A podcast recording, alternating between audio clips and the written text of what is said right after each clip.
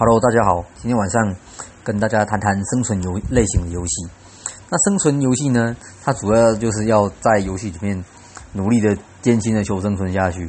可能是在无人岛上面有各式各样的野兽，也是有可能在一个充满外太空异形的的星球上面，也有可能是在深海，那也有可能是在高山，反正呢，也有可能是在古代，各式各样的不同的地形、不同的时代下去。就是要生存下去是主要的目标。那这类型呢，主要的游戏有像是最近几年很红的《边缘世界》（Ring World），然后《亚特拉斯》（Atlas），然后《柯南的流亡》，然后还有单机的像是《Kenshi》（剑士）。那古早时代其实就已经有这这类型的游戏了，只是因为这几年来啊，拜这个网络的发达，这类型游戏也变成了一个玩玩家。某类型的玩家，少部分喜欢玩的，但是喜欢玩的基本上都很疯狂。台湾的玩家社群喜欢玩网络网络生存游戏的不不是很多，主要是在大陆。那我想是因为大陆这个人多嘛，所以他们即使是在他们里面人算是少数，但是能够凑齐个几几百几千个人，也是也是能够玩得起来的。那这类型的游戏呢，我玩过玩过的游戏里面有两个游戏是。蛮值得一提的，多人多人连线，一个是亚特拉斯，然后第二个就是 L I F，就是 Life is Food。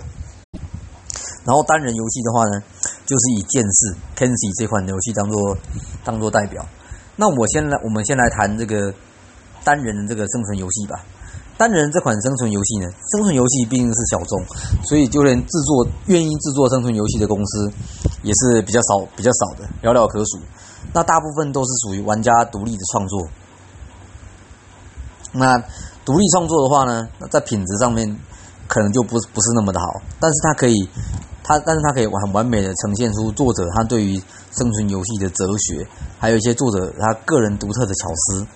那所以这类型游戏呢，它通常通常也是比较硬核的玩家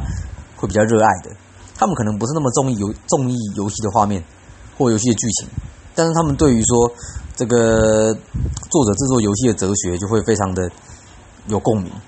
那像《剑士》这款游戏呢，它是一个一款单机游戏，它大概三四年前就已经就已经慢慢的在测试了。那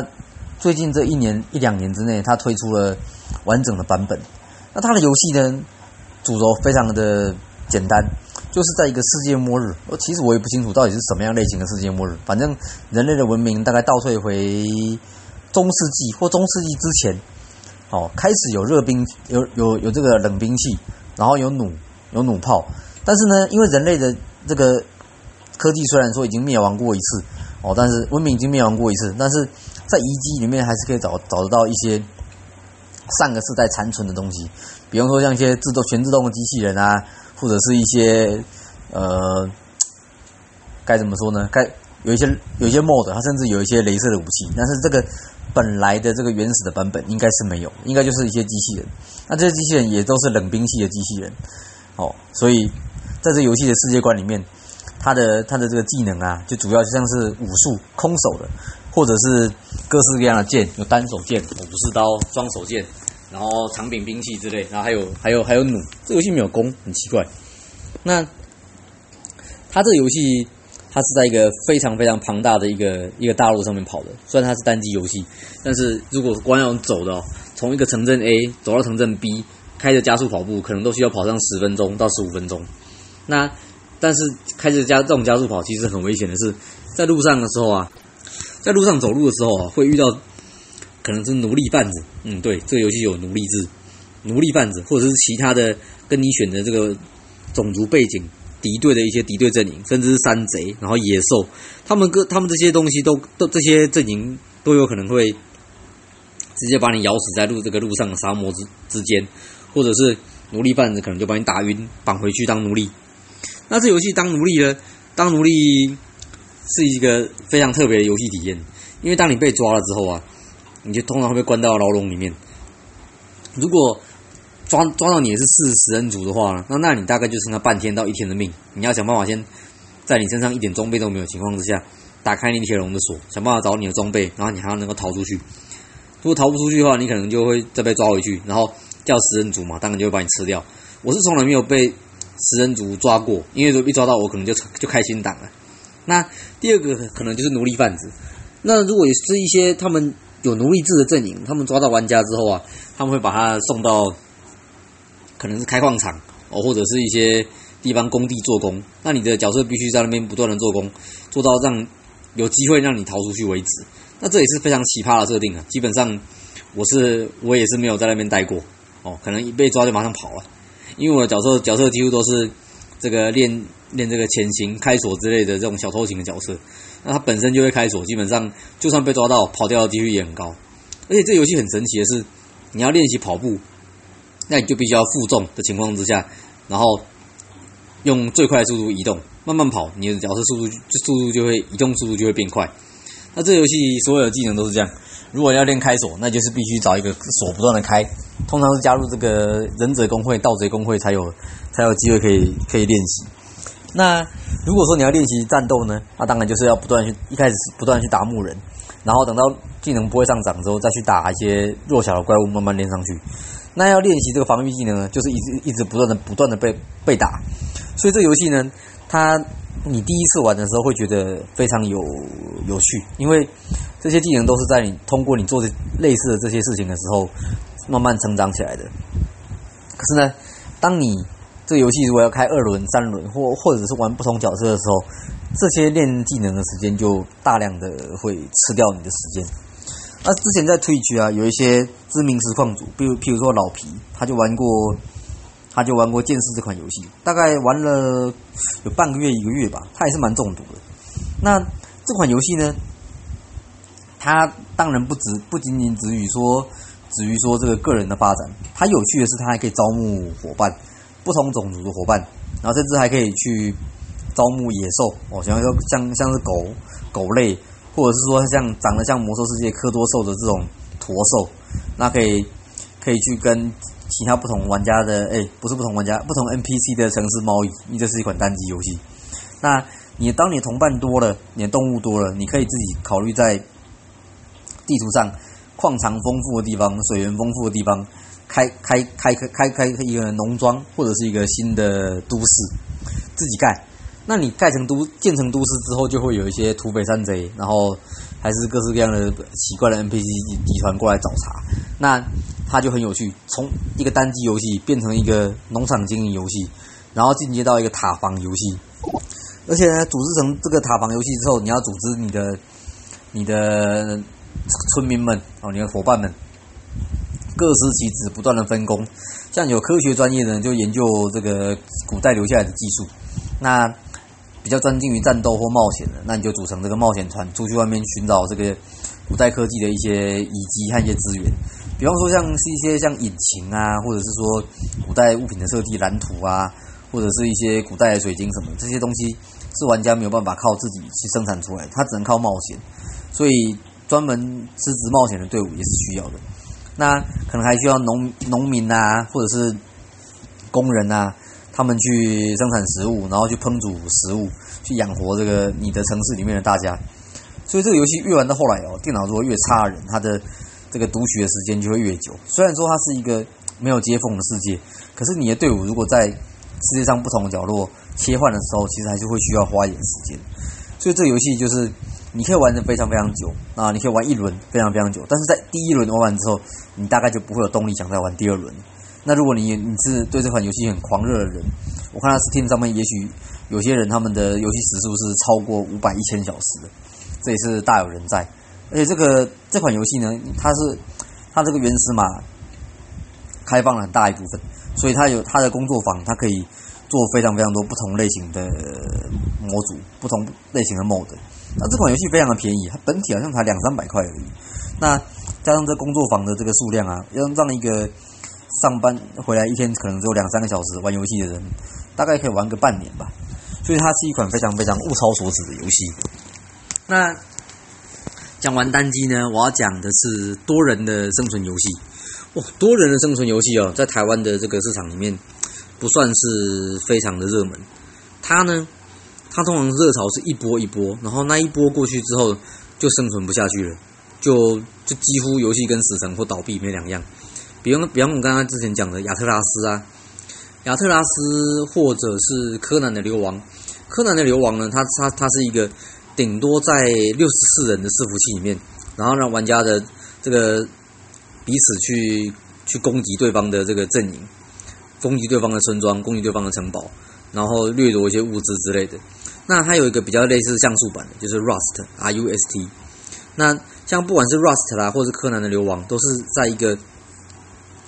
偏小的一个伺服器，它主要主打的是大概在三十二人到六十四人之之间的对抗，那也是蛮有趣的。但是我刚刚说的这个亚特拉斯啊和这个 L I F，它这两个就就算是所谓的千人到所谓的万人之间的对抗。那既然是生存游戏的话，有大量的玩家制定的要素，也就是说，游游戏里面的像亚特拉斯这个玩家扮扮演的是这个大航海时代的一群海盗。那这一群海盗呢，除了这个可以见到自己的船船只以外，也可以见到自己的港口，甚至是城堡，或者是改变可以在很很大的这个范围内改变地形。那这样子的玩家，虽然说改变地形速度很慢，就是你要一铲一铲，或者一或者一凿一斧一斧，慢慢把这个地形改造成你要的样子。可是那那个对于这个伺服器啊，它算是一个非常非常辛苦的一个一个过程。因为今天你，你如果说你你在这个地形上挖了一个挖了一铲一一培土，你挖了一培土，那所有的玩家进来这一块，他都会他都会需要更新，更及时更新到你这里挖了一培土。所以就是说，即使你上你下线之后你去睡觉，你好久没有打开这游戏，可能一两天，然后你一上线可能就要更新一大堆的资料，所以造成说这类型游戏有个先天上的缺点，也就是网络不好，根本就不能玩，还有。这个伺服器，感觉这个这个更新多的烂的跟马铃薯一样，因为它这个游戏他们并没有考虑到说，他这个玩家如果人如果人数爆满，一个地图如果超过两百个人、三百个人，每个人都在做这些改变地形的事情，那对对这个每个玩家来来讲都会是非常痛苦的事情。那摒除掉这些不要谈，这这个游戏本身来讲还是一个非常好玩的，因为它怎么它是一个在几乎没有法治的一个像加勒比海。哦，或者是什么百慕达三角三角洲附近的这些危险海域一样，它基本上呢，就是它的游戏思思想就是你在新手区学会怎么造船，然后学会怎么打怎么怎么战斗，然后就把你丢到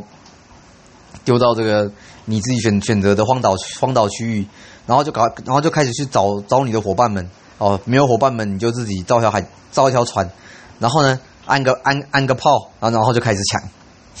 或者是开始被抢，那基本上玩家这种游游这种游戏哦，都是少都是少数吃亏啊，都是多数人多数的玩家在欺负少数的玩家，所以啊，在不同在每个不同的时区啊，就会有一些嗯那个那个时区的玩家当老大。那台湾之前这个亚特拉斯玩的似乎是还不错，我没有加入他们玩，因为一开始的时候我是我是蛮这几年玩游戏都蛮。蛮休闲，就蛮就就很独行，跟一些小小团体的玩家玩，当然也是到处被打。那一开始玩的是 PVP 伺服器，还很还很这个志得意满的玩 PVP 伺服器。一开始一开始的时候，从新手岛出来，那个船就被抢了一次。后来加入一个小玩家小团体，然后为了为了要这个弥补这个打败仗，打败仗跟这个其他玩家的玩家岛上玩家竞争失败的这个败仗。跑回去新洲岛还是附近的岛屿，想要再再一点这个物资过来，结果呢，这个一靠近地图就遇到这个其他外国玩家的海盗海盗船，然后就被抢光光啦。那这个游戏要制造一条船啊是非常非常不容易的。如果你人少，你要造一条船，从这个锯木头一直到一直到这个这个船下水，可能至少要花一个礼拜的时间。那哪有人有这么多美国时间？整天耗在耗在线上搞这些东西，所以基本上如果被被老外打跑一次，大概你就没办法在 PVP 伺服器上面上面生存下去了，这是非常非常困难的。然后那后来呢？后来就想，后来就跟朋友们一起到这个 PVE 啊，PVE 的伺服器。那 P PVE 的伺服器，它基本上就是一个就是一个相对养老的生活了，你可以自己。去建造那些你在 PVP 伺服器里面没有制造过的这种大船，然后跟主要是跟这些海怪、海怪们或海盗船去战斗，然后想办法收集这个世界的这个九颗龙珠的秘宝，然后去探索。哦，不过这个游戏呢，它我想它最大的乐趣还是在于说，在海海上跟其他玩家开船作战，然后对炮哦，对炮对舰，然后两边那个拉这个拉这个神钩拉到对方船上，然后激烈肉搏战或或者是枪战这样子，这才是这个游戏有趣的地方。然后拜访各个地方不同的这个风土人情啊，然后跟一些现实现实生活中可能是一般人，然后。这个 role play 成海盗的玩家进行进行沟通啊交流啊，我想是这类型游戏里面生存游戏它比较受欢迎的地方。那既然是生存游戏嘛，生存游戏其实玩起来跟一般的这种传统的 RPG 或传统的 OLG 不一样，它的这个核心就是征服。那没有一个男人没有征服的征服的欲望嘛？那你今天你你把对方从这个岛上打跑了，把他们的这这个城堡根据地又烧了。那这是一种非常爽快的征服啊！那在游戏里面几乎是没有法律的，只要你不要去辱辱骂对方、人身攻击，一般来说不管做什么，在游戏里面都是被允许的。即使是你你骗人，或者是用一些 bug，其实我我我我们之前在 PVP 伺服器的时候，像我们的那个我们的那个城堡啊，其实就是被老外用用 bug 拆掉的。因为它这个游戏很很神奇的是，它有个密码门。它这个这个一一道门呐，你上上锁之后会会会有一个密码，你要用一个四位数密码才能打开。那基本上它全部猜对是不太可能，但是这些老外就可以一而再再而三的不断的猜对我们我们那个门的密码，然后一直不断的打开门进来进来攻击。这个就是让我让我们觉得是非常的非常的不满，但是游戏公司也没有做任何的处理。哦，那这是亚特拉斯，亚特拉斯那。现在呢，这款游戏已已经是半死亡状态了。现在这款游戏就算 PVP，我我都还不知道有没有人在打 PVE，是不是有没有在开？应该是有，上面反正上面没什么人在玩了。如果是感兴趣的玩家，一个人、两个人就别打这个主意了，最好是找个五六个人、十个人，那可能还能够占一个岛，还能够自己自自得其乐。那我第二个要讲的是这个 Life is Full。这个游戏其实，在刚开始上市的那个还没有上市的那段时间，还在测试的时候，我在在爬论坛的时候，就有就有一点感兴趣了。因为这个游戏它它所主打的是这个万万人等级以上的这个中世纪的的一个生存游戏，或者或者是叫做一个一个竞争竞争类型游戏。那它这种它这个游戏呢，它也跟之前前面提到亚特拉斯一样。它可以让玩家去自由自在来改变这个地貌，那当然只能用人家盖房子，当然只能盖中世纪的款式啦，因为毕竟它有模组上有一些限制，所以不管你怎么盖，看起来都会像像是一个城堡，或者说是或是中世纪的村庄。那它的这个特点呢，就是技能非常的不好练的，基本上练个建筑花个两个两个礼拜，如果不是很认真在练。还而且而且做起来非常的无聊，基本上他要练要练习建筑哦，就是要跑去一个有有泥巴的这个坑，然后一直不断不断的盖最初阶的那个城堡城墙，一一路盖上去，然后慢慢技能技能提升，你才才能够越盖越盖越好这样子。那基本上是一个非常无聊的行为啦。基本上这这游戏练所有的技能都是这样。后来有后来他这个这个机制有改变，他这个后他这个后来就是你不一定要练这个技能，你就是要做某些事情。然后可以会有点数可以转换转换让你投资到这个技能上面去，那才比较合理。不然一开始这个情况之下，真的是 真的是无聊到爆哦。但是这个游戏它迷人的地方还是有的，因为你扮演这个中世纪的这个村民啊，同样的，它也是一个非常非常庞大的大陆，大概有也是有大概三百六十平方公里左右的左右的地方吧。啊，中间中间也有海洋，所以这个游戏也让我想起了这个以前玩过的这个 EQ 啊，或者是。奥特曼 Online 啊，的确，这个这个游戏公司的制作人，他们说他们在设计这个游戏的时候，也大量的去参考了这个 UO，比方说这个可以砍柴，可以制造弓箭，然后可以去骑马，然后去去射一些野生动物这样。那这游戏基本上它就是一个很 cruel 的的世界啊，很很残酷的世界。你这个全身家当带带的满满的，路上跑一跑遇到野狼被咬死，你根本就找不到你的尸体在哪里，跟你根本就你根本就不用像一休一样，你不用 corpse run 了，你的这个你直接人生重来了。那它这个这个这个地形啊，这个既然这么地貌这么大，这么的广阔，它很多时候，它很多时候，你光是迁徙玩家之间呢，你光是要迁徙到你一个合适。你待下来的地方就是一件非常困难的事情。那这个款游戏在台湾不红，所以我那个时候是跑去加入大陆的社团，跟大陆跟大陆人一起玩的。那这个游戏呢，它在这个百度上面啊，有一些这个游戏的专版，它里面还有还有还有一些保留着当年好像是二零一七还是一八年的时候，他们那时候玩家他们要草创他们的他们的一个根据地。经过了那种可歌可泣的故事，那基本上呢，它这款游戏哦，在大陆的时候，听说是有一个很有名的主播去播，然后那个主主播每次在播了播游戏的时候，就是十几万人在上面看的，所以他当然登高一呼，他就容易找到找到跟他一起上线的玩家。那这款游戏在大陆那边，他们算是要翻墙，翻到国外伺服器去去去玩，所以一来他们连线不好，连线很很不稳，更新很很麻烦。语言也不通啊，那那反正国内这个中国玩家就组织了这个上千人、数数千人去玩这款游戏啊。那就后面的这个百度上面，就后面这个贴吧上面啊，他们的迁徙过程是这样子：他们这个某年某月某日啊，这个二二零一七年某某某某月某日上线，上线之后，因为已经比这些老外要慢了，然后所以这个全部人都是都是裸体裸裸体的情况之下。然后呃要找个地图集合，这个就是花了他们大概三个小时时间。呃，是的，这款游戏非常搞人。你一开始一开始登录的时候呢，你不能选择你自己出生的区域，所以有可能有人在南，有人在北。然后你死掉之后，如果你没有盖一个，在死掉之前如果没有记忆盖一个这个床位的话呢，那你根本就死了之后，你就是在这个地图随机的地方复活，所以可能会会非常非常的遥远。这个地图呢，它总共大概有四十几格，分分成网格有四十几格。一般来说，在新手没有这个交通工具之前，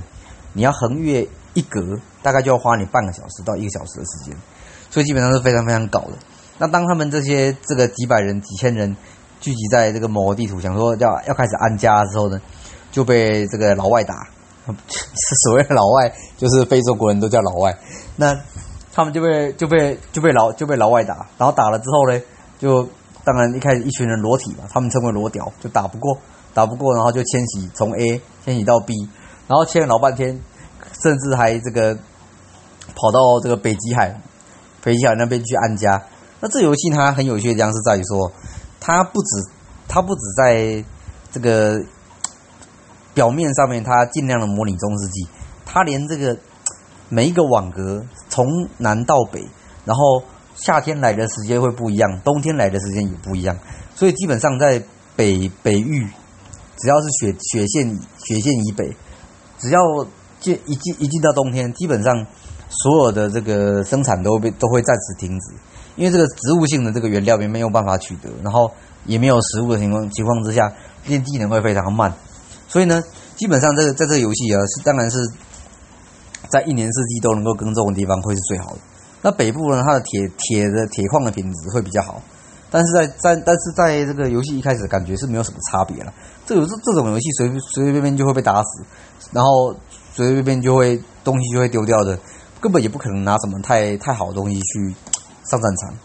那总之呢，这个这些大陆玩家他们是不管怎么样填海造陆啦，然后跑到这个跑到这个北极冰岛去发展，反正最后还是让他们有办法打到。打到中途东中途去了，这个是我在我没有加入他们，我是在台湾台湾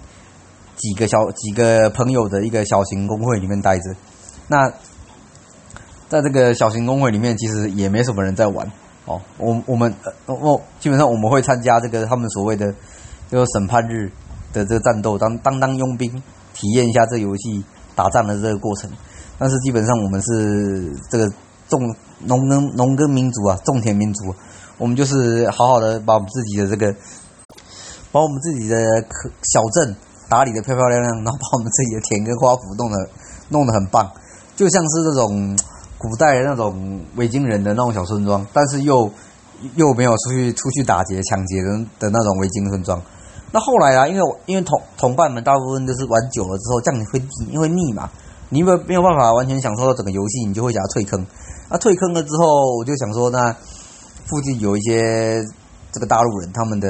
他们的这个城堡，他们村庄还在，就去就就这个是带领剩下的朋友就去加入他们，然后跟跟着他们这样南征北讨。他们那时候已经发展的很不错了，那所以我从那个时候才开始去爬他们的这个爬他们的这个贴吧，然后看看每天他们跟外国人之间的 drama，然后然后跟他们跟他们去南征北讨，一起去。一起去欺负附近的这个外国势力，那那段时间其实是还蛮不错的，因为之前玩这个游戏哦，都是在比较闷的状况，都是都是在那个没有没有什么没有什么玩伴的情况之下玩，那也不会想要在这个在这个一每一周一次两次的这个审判日去去做什么做什么工程的行动什么的。那在那段时间之内啊，其实是过得蛮快乐的，然后。撇除掉说政治立场的不同，不过其实他们也都蛮人都蛮 nice 的。基本上他们知道我是台湾人，但是他们如果有人在这个群里面用语音在问问问我一些有关政治的问题，就会有人跳出来说：“哎，你怎么那么不长眼？怎么会问这个 问我这样的问题什么的？”所以基本上我都我觉得我在那边过得也是蛮开心的。就是不管是什么样的人，在这游戏上面，大家都是都是伙伴嘛，玩起来也是蛮开心的。那那款游戏呢，一直到。一直我是后来大概玩又玩了几个月吧，跟他们又玩了几个月，然后一直到一直到他们国内这款游戏开始不红，然后之后才跟着退坑的。那这款游戏它它让我在 Steam 上面也是玩了好几百个小时哦。玩一玩这款玩这款游戏，你真的在做工的时候，你会觉得时光过得特别快。比方说，我今天想我今天想要盖一个，你不要想说我盖房子。我今天想要盖一段篱笆，盖一盖一段这个围墙，木头的围墙。我要去砍树，然后砍树这个游戏你需要去等待树成熟，所以在一开始，在一开始玩家没有普遍种种树、没有林场之前，光要去山上砍树运下来一棵树的时间，可能就要花，我不夸张，可能就要花五分钟。那一开始这个玩家的科技是连手推车都没有的，所以你的木头你必须用人扛。哦，真的是一个地狱啊！你在一开始这个情况之下，如果我要盖一个篱笆，我可能我三个小时我就去山上背一个这个五六根原木 log，然后下来锯成这个这个篱笆的这个大小，我可能只能完成两米、三米左右的一个墙壁而已。所以这款游戏它是步调是非常非常缓慢的，尤其是一开始这个几乎没有科技的情况之下。那后来你发展出了这个手推车啊。我记得我们，我那时候我们我们我们的这个玩家公会社群刚发展出手推车的时候，附近的这个玩家，他们外国玩家他们都还没有，然后他们甚至愿意用他们的人工来交换一些跟我们来来跟我们交换手推车的使用权，这个有时候就觉得蛮好笑的。那后当后来有这个马车牛车之后啊，这个才真的才才是进真的进步到中世纪这种兽力时代，那也开始有了像是这个骑士啊、长枪啊。啊或者是重步兵啊，或者是弩，或或者是弩手这样子，这样子的这种这种专业才有办法才有办法学，要不然在一开始的时候，大家都是这个